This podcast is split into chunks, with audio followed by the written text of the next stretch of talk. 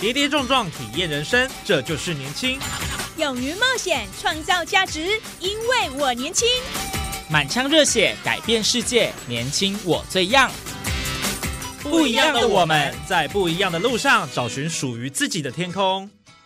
年轻新势力二点零全新出击，正声广播公司台中广播电台制作，林燕宇主持。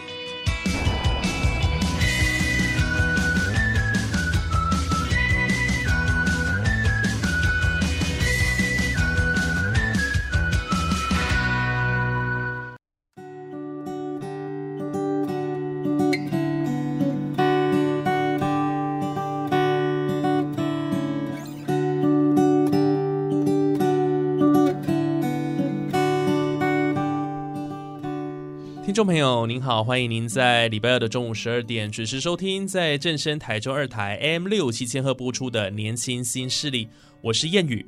随着台湾迈入了高龄社会，熟龄生活的面向呢越来越丰富，那长照的需求也越来越多元了。那绘本呢，不再只是童书，它可以发展出不同的用途，带来创意生活跟阅读的乐趣，也成为呢陪伴高龄长者的最好读物，让他们人生下半场更加丰富。那今天为什么会做这样开场呢？是因为我们今天在节目当中要跟大家来分享非常棒的一个长照服务的创新模式哦，叫做绘本共读轻盈学习。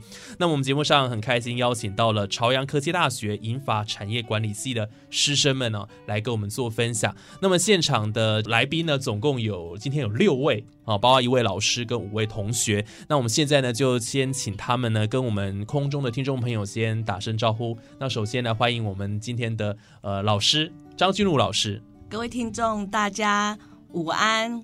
好，接下来同学们一一来介绍自己。大家好，我叫洪子轩，你可以叫我小轩。哦，大家好，我叫刘逸云。大家好，我叫洪雅。大家好，我叫做陈美容，也可以叫我阿碧雅。大家午安，我叫黄伟成。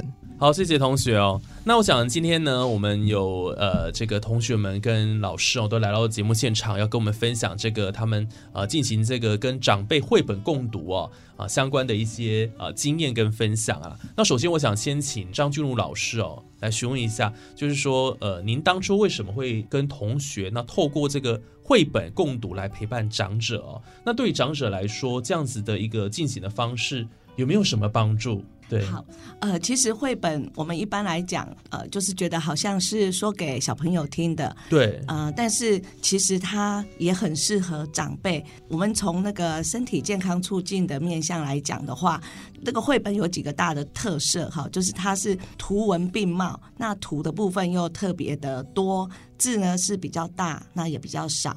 那对长辈眼睛视力在有一些是退化的，那他们在看这些绘本书的时候，其实是比较不吃力。那呃，甚至有时候呃，长辈也不需要去看到文字，他可以透过很精彩、很美丽的呃这个图画的展现，就可以知道呃这个故事要表达的意思。啊，所以他也不会有所谓的教育程度上面的一个设限。嗯，那当我们在看呃这些图文的时候，啊，是视觉上的一个刺激。嗯那他看了以后，他脑筋是呃头脑要去动的。他想这个图带给我什么样的这个意义意涵？那我在哪边有听过？所以他整个大脑是活化的啊。那他其实，在我们在听故事的时候，耳朵也要听，所以耳朵的部分，哎，他也在做听力的一个刺激。嗯，好，那我们可能在这当中，他就在做一个生命的同诊，因为有一些故事可能跟他过去的生命经验是有连接的。对，所以他要用头脑去想，然后去感受。那有一些经验是很愉快的、很有趣的，特别是啊，在跟说书人一起在互动的时候，哎，那个人际的互动、新的社会的连接又开始。呃，所以其实这个听故事或是看绘本，啊，对长辈是一个很棒的脑力活化的一个媒介，那也是一个很好跟年轻人啊，或是啊跟人互动的一个很好的。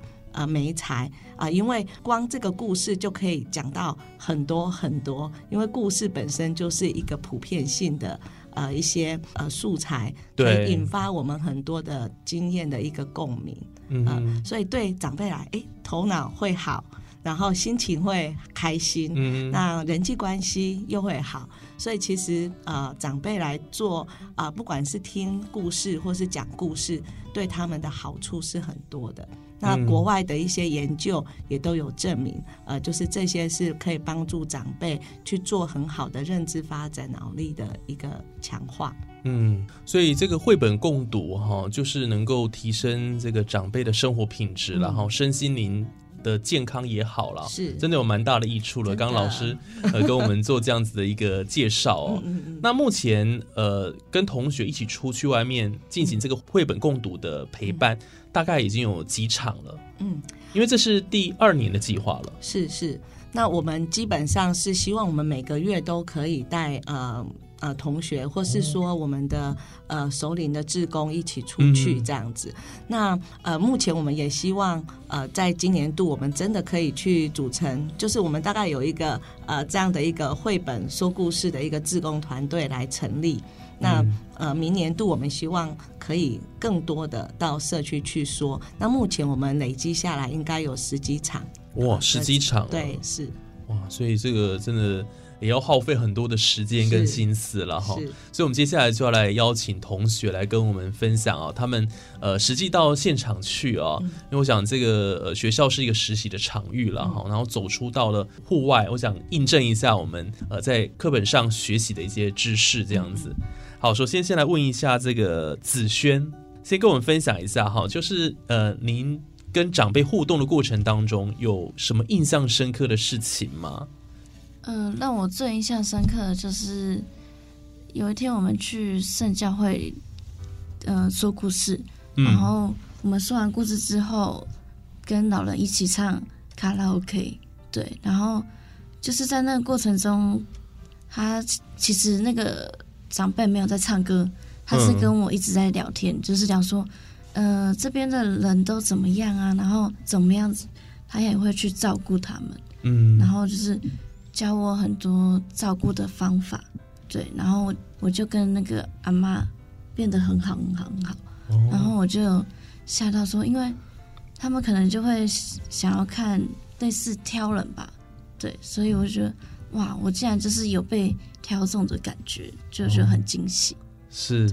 哇，这是你自己的一些发现了哈。对。当然，我想，呃，第一次跟长辈这样子的亲近吗，对，第一次，这样很好，就是互相培养这个感情。对对，所以这是您到现场去的一个呃不同的体验。对，嗯，好，接下来呢，易云嗯是不是也可以跟我们分享一下，你到呃现场去，然后陪伴这些长者念绘本给他听，您自己有什么样的一个心得跟发现吗？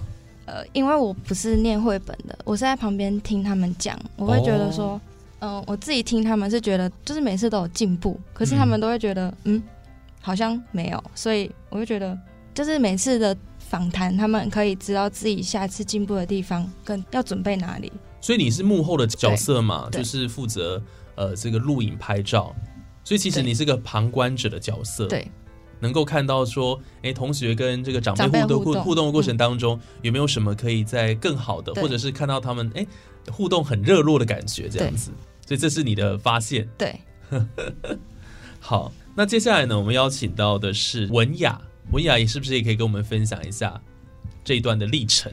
其其实我每次讲故事的时候都会很紧张，嗯然后绘本不会表达得很清楚，但是呃，面对阿公阿妈的时候，他们还是会很认真地听你讲完你说的那个故事，嗯，所以我觉得在那个过程，我觉得很感动。但是我们都知道说，其实长辈哈，有的人会认为说跟长辈不太好沟通啊。您自己觉得在互动的过程当中，有没有什么呃沟通的一些技巧之类的？还是你怎么样去亲近他们？对，因为一开始可能你跟他们都不熟嘛，对对不对？一定是这样子的。那你怎么去拉近这个距离？我到后面几场的时候，我会在故事开始之前，会先跟他们问一下，说他们吃饱没有，就是一些那个嘘寒问暖，对对对对对对对是对。然后讲完之后，还才会开始讲我故事。哦，所以透过一些话题的开启，对啊，然后让彼此哎稍微比较熟悉之后，打开他的心房，对，让他能够就是不要更对，不要专心听我讲话。是哦，所以这是一个技巧了哈。这也是很特别，因为我们也要暖身，呃对就是同时阿阿雅也是在暖身，对那也同时在那个问安的时候去跟长辈建立关系，呃，而且那个问安是是个别性的，呃，就是说虽然是跟着大家，但是我们也是看到个别性的长辈的需要，去给一些关心跟关注。嗯，没错。好，那接下来是美容哦，阿碧呀，你刚刚介绍对，对我是阿碧呀，很亲切，很亲切哈、对用这样的昵称，嗯对不对？是不是真的跟长辈的距离好像就拉近了，对不对？有，因为我发现其实大部分现在的长辈其实还是讲台语比较多。嗯，那因为就是台南人嘛，所以其实台语也没有到很烂，所以就是比较好亲近，就是感觉用台语，就是我自己不知道，我有一个开关启动，就是、嗯我只要遇到长辈啊，再跟他讲故事，不管哪一本，因为我有换过三本，嗯，不管哪一本我都用台语讲，就是全台语讲讲绘本。哇，对，这不简单，因为现在年轻人很少会用台语，呃，所以他这个部分很容易就跟长辈建立关系。没错没错。哦，所以只有你是用台语跟他们就是阅读，其他人也有，只是我就是一个开关启动，就是我跟小朋友都不会，但是就是跟长辈就会莫名的就会全部都台语，也没有掺很多国语，不知道。自动设定啦，对对对。看到长辈就是台语了，对对对，自动设定。对哦，所以这是呃，你你用你的方法了哈，然后顺便也跟这个长辈有做更多的这个互动，哦，建立这个机会跟可能性了哈。对，哇，很棒哎！那你自己跟这个长辈用绘本说故事之后，你本身有什么样的收获跟成长吗？跟你原本想象的一样吗？不太一样哎，就是原本就好像可能就会觉得说，哦，绘本就是说一说就结束，但是嗯后来就是自己真的去实行这件事情，才发现其实绘本就是一个陪伴的概念，它不是真的说哦要让长辈完全熟悉这个故事，而是从这个绘本里面就是。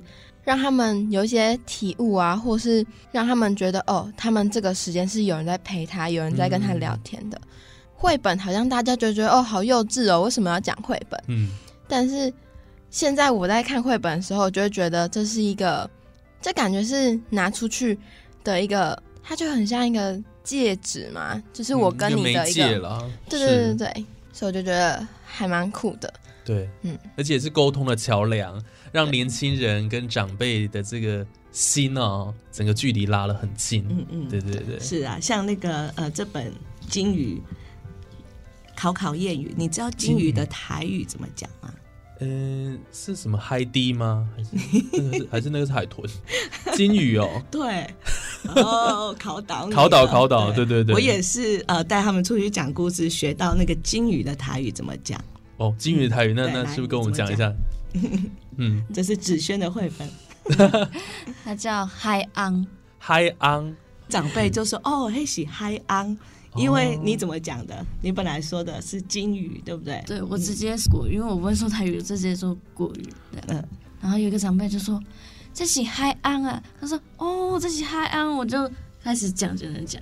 哦，所以他们在讲故事，长辈也会给很多的回应，甚至在台语的部分呢，我们都有新的学习。对，所以这就是呃意想不到的收获。对，对啊，哎、这很棒哎，就是其实长者的一些生命经验跟智慧啦，哈、嗯然后呃在互动过程当中，他就显露出来，自己也得到了，嗯嗯。对啊，这很不错，对不对？而而且他们都不会嫌他们讲的呃不够标准，呃，他们都听得懂，不管讲好坏，他们就是说哦加贺加高，嗯，所以都很捧场了。我相信他们也把你们当成像是自己的儿子女儿这样子哦，嗯，甚至是孙子了，嗯，应该是孙孙子辈，对。对对，没错，呃，同学也因为刚开始是非常紧张的，然后站在前面，可是呃，就是因着长辈说啊，不要紧啦，我听无啦，哎，他们就是有被鼓励到，他们本来是要去陪伴的，可是这个过程里面，长辈反而是给他们很多的鼓励跟信，让他们增加信信心，嗯，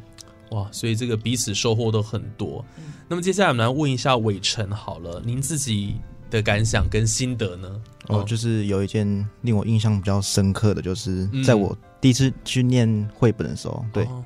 然后就是那天念完绘本，他们有个活动，就是一起唱歌嘛。然后那些长辈都是七八十岁的长辈，然后表面看起来就是行动比较缓慢嘛。对可是到了唱歌那时候，就看到好几个长辈都站起来，然后还可以跳舞，就是有点跳舞对，手舞足蹈这样对。七八十岁还可以跳舞，对对。那动作应该是比较缓的。对对，动作比较慢，但是 还可以站起来，就是很开心这样。对，我们有一位长辈是九十八岁哦，九十八岁，对，九十八岁。那他平常是不太讲话，嗯。那有轻微的就是认知的障碍，但是当他唱歌的时候，好像整个人就活起来了。嗯。嗯，嗯，哎，九十八岁还愿意走出来，那是非常不容易对的，对，真的。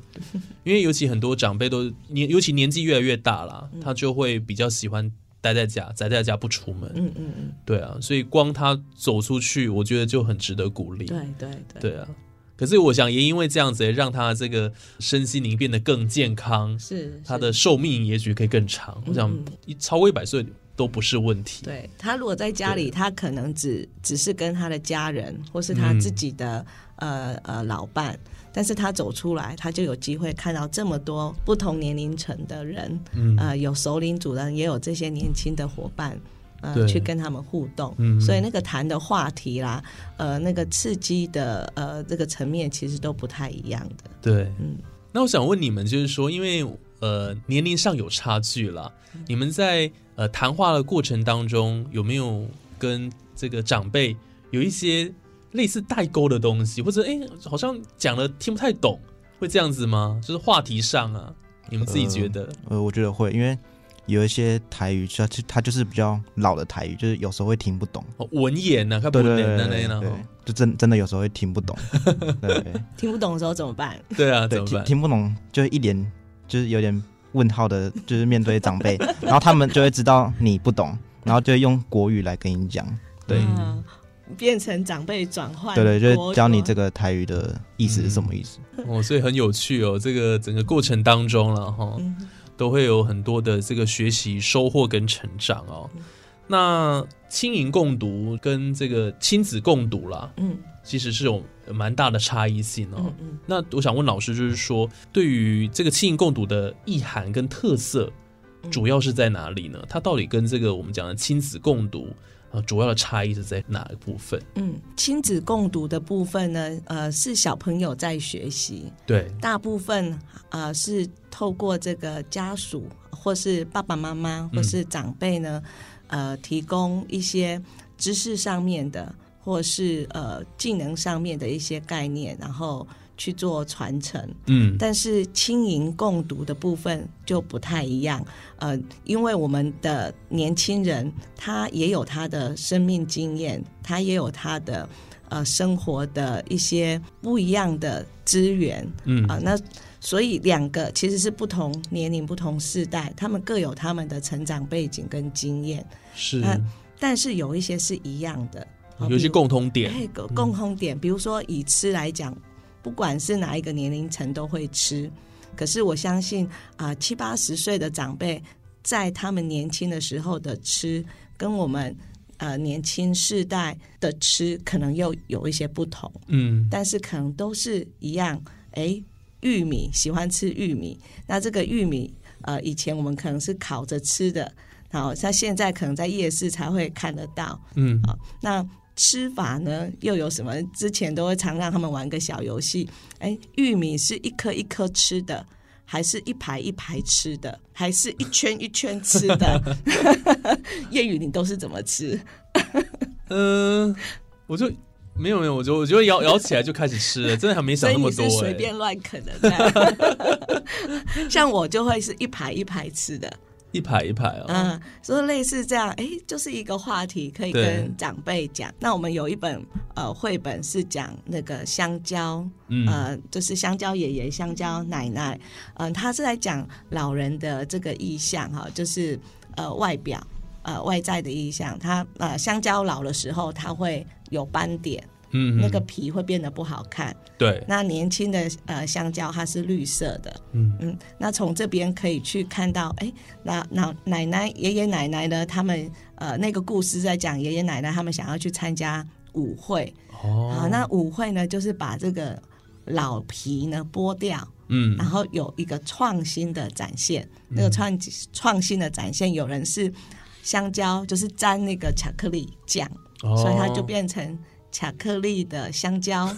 那也可能把它变成是啊、是这个香蕉蛋糕等等，不会因为老就没有创意。他们因为愿意去做尝试跟改变，他们可以成为香蕉的不同的样貌来做呈现。嗯哎，那这样其实就可以开始去有老人的议题之外呢，呃，我们也可以看到，哎，喜欢用什么方式吃香蕉，或是香蕉怎么样吃，就是可以有更多不同的这个议题可以来讨论。对，呃呃，所以就是说，其实可以从不同世代里面他们的成长的经验里面去找到共同的经验，那也会带入不同的元素。嗯呃，年轻人可能有不同的一个想法，那长辈是一个传统的，那新旧观念的一个交集。呃，或许可以创造出更不一样的火花，对，这是我错们很期待的。是，所以这也是这个呃轻盈共读最主要的这个意涵之一了嗯哈、不管是这个呃我们的青年朋友们啊、年轻人或者长辈们，其实彼此都会有很多的这个呃收获。嗯我想这个就是它最重要的一个概念在这边。是嗯，那呃，老师，像你们活动过程当中，当然呃，我们录音室有几本的绘本啦，嗯那你们是怎么样做这个绘本的选材的呢？嗯哦，就怎么样才能够挑选一本适合长者阅读，然后跟他们一起说故事这样子的一个绘本？这个选材的部分，我想应该是蛮关键的。是是，那有没有什么样的技巧在里头？呃，我们也会针对不同的对象，嗯呃，就是去做呃绘本素材的一个挑选。嗯那我们在集场里面，我们有一些是在失智症据点，那有一些是在社区的据点。我们每次在进去之前，我们挑绘本，好针对那个就是长辈的一个认知功能的状态去做一个选择。那之后我们我会做一些讨论。那一般来讲，如果呃那个据点的长辈是比较衰衰弱、比较退化，特别是在认知的部分，我们选的。呃，素材呢就会是比较简单、容易懂的，或是说他们可能从来都没有接触过，我们也会挑选一些比较活泼、有趣，可以让他们先建立呃，就是引引发他们的动机，想要去了解。好，类似这样子。那另外，我们也会希望长辈是透过绘本的阅读，是可以达到我们说刚刚讲，呃，读绘本有三好，第一好头脑好，第二是心情好嘛，第三是 关系好。那所以心情好，就是要看一些对他们在心理上面有正向回馈的一些故事，呃，让他们可以激发他们去看见说，哦，原来呃事情可以不用这么糟。事情可以变得更好啊、比如说我们呃呃有一本是那个狐狸忘记了，它其实是在讲失智的部分。哦，那刚开始同学也会很担心说，诶，我们在失智证据点讲失智。会不会带来一些反效果？就是长辈会不会不喜欢？嗯，那的确也会有，有一些长辈他可能嗯不知道，呃不喜欢，但大部分的长辈是可以接受。而而那个绘本里面所要带出来的是说，就是失智真的有这么糟吗？嗯，呃，因为狐狸本来是一只很狡猾，然后会去吃各个小动物的一只动物，但是它老了时候，它可能忘记了兔子是它的食物。它可能忘记了，呃，那个小鸟，或是说地鼠是它的食物，它就变成跟他们是好朋友，哦，然后他们也不再害怕他，所以他们可以和乐融融的在一起。那以前可能他是处心积虑要去抓小动物，可是他忘记怎么猎捕了，嗯，所以他大部分的时间都是在休息，可能在水里面仰视、漂浮，成呃就是享受他的人生，嗯。呃，所以嗯、失智真的不好吗？嗯。呃，但可能有另外一个层面呃来看，失智其实也可以让自己呃过得很好，嗯，对，所以所以其实看似失去了，嗯其实也是一种获得嘛。是是，对，所以所以这个故事传达的意念就在这里。对对。哦，是，所以我们希望是把一些正向的能量可以带给长辈，长辈嗯让他去看。他像有一些故事啊、就是比较是励志的，他可能遇到很多问题，可是啊、他都没有再害怕，他继续往前走。